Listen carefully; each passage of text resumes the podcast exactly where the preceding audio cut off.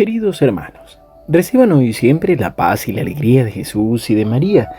Hoy, jueves 28 de diciembre, celebramos la fiesta de los santos inocentes mártires y se nos presenta el Evangelio de Mateo 2 del 13 al 18. Después de la partida de los magos, el ángel del Señor se apareció en sueños a José y le dijo, Levántate, toma al niño y a su madre Huye a Egipto y permanece allí hasta que yo te avise, porque Herodes va a buscar al niño para matarlo. José se levantó, tomó de noche al niño y a su madre y se fue a Egipto. Allí permaneció hasta la muerte de Herodes para que se cumpliera lo que el Señor había anunciado por medio del profeta. Desde Egipto llamé a mi hijo.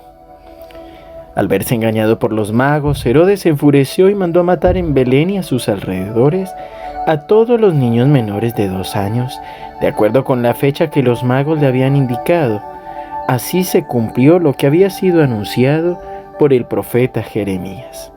En Ramá se oyó una voz, hubo lágrimas y gemidos. Es Raquel que llora a sus hijos y no quiere que la consuelen, porque ya no existen. Palabra del Señor. Gloria a ti, Señor Jesús.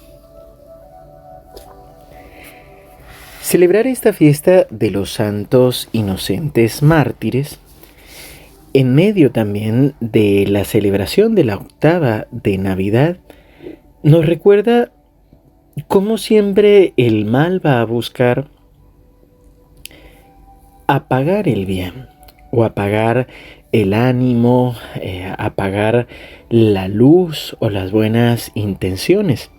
En general y a veces cuando hay una buena obra, pues siempre va a estar también el mal detrás, tratando de, apagar esta buena obra.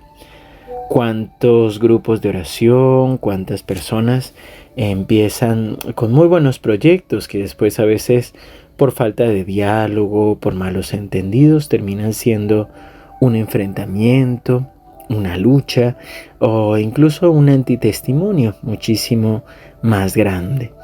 Pero es aquí donde la gracia de Dios se manifiesta y suscita también dentro de la misma humanidad, dentro de la misma iglesia, personas llenas de la sabiduría y del Espíritu Santo, que al igual que San José, luchan por defender la vida, por defender el bien y que actúan conforme a la voluntad de Dios.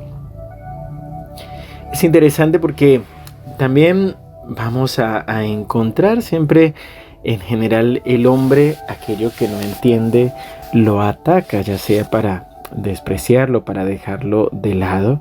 Y encontramos en Herodes precisamente a una persona que tiene miedo de lo que puede suceder. Muchas veces cada uno de nosotros tenemos como enemigos imaginarios. Eh, nos perseguimos a nosotros mismos o vemos a veces enojos donde no lo hay, de nuestra historia, de nuestras heridas, empezamos a desperdiciar oportunidades, personas, trabajos, precisamente porque tenemos como enemigos, en este caso de Jesús no son invisibles, pero sí el miedo hace que actuemos negativamente. Esto fue lo que le pasó a Herodes. Él tiene miedo de perder su poder, su autoridad y por eso persigue a un niño y manda matar a todos los niños de Belén y de sus alrededores. Y estos niños se convierten verdaderamente en mártires que buscan cuidar al Hijo de Dios. Y Jesús encarna ya desde pequeño a todos aquellos que huyen de la violencia o buscando mejores oportunidades en su hogar e incluso de cuando son chicos. Así que hoy pidámosle al Espíritu Santo la gracia de poder comprender en con qué personaje de este Evangelio nos sentimos identificados. Con Jesús que está huyendo para poder salvar su vida, con José que lucha por la justicia, que está protegiendo al niño Jesús, a su madre. Somos como Herodes, que somos los que estamos persiguiendo por miedo a perder la posición, el trabajo, a perder una autoridad o incluso nuestro lugar en la iglesia. ¿Con qué nos identificamos hoy? Pidamos la intercesión de estos santos inocentes para que nos ayuden a tener la humildad y también la disposición incluso de entregar nuestra vida para alabar y bendecir al Señor y para que Jesús sea conocido. Padre bueno, te alabamos, te bendecimos y te damos gracias por eh, estos hijos tuyos, por estos pequeños niños que entregaron su vida para salvarte, para llevar a cabo la voluntad del Padre y nuestra salvación. Pero hoy también, Señor, queremos pedir por todos aquellos nuevos inocentes, estos niños pequeños que a veces sufren simplemente la persecución, el señalamiento o las situaciones difíciles Hoy te pedimos, Señor, que bendigas también a estos padres que tienen miedo, que no saben qué hacer con estos niños. Hoy, Señor, te entregamos también toda nuestra vida y te damos gracias por el don de la vida. Hoy te pedimos, Señor, que bendigas a todos los niños del mundo. Bendice, Señor, también a aquellas madres embarazadas.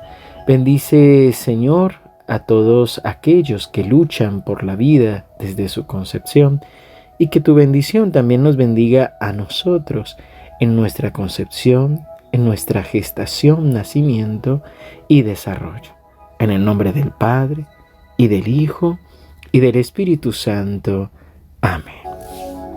Queridos hermanos, que el Señor los siga bendiciendo abundantemente. Gracias por acompañarnos, por seguirnos.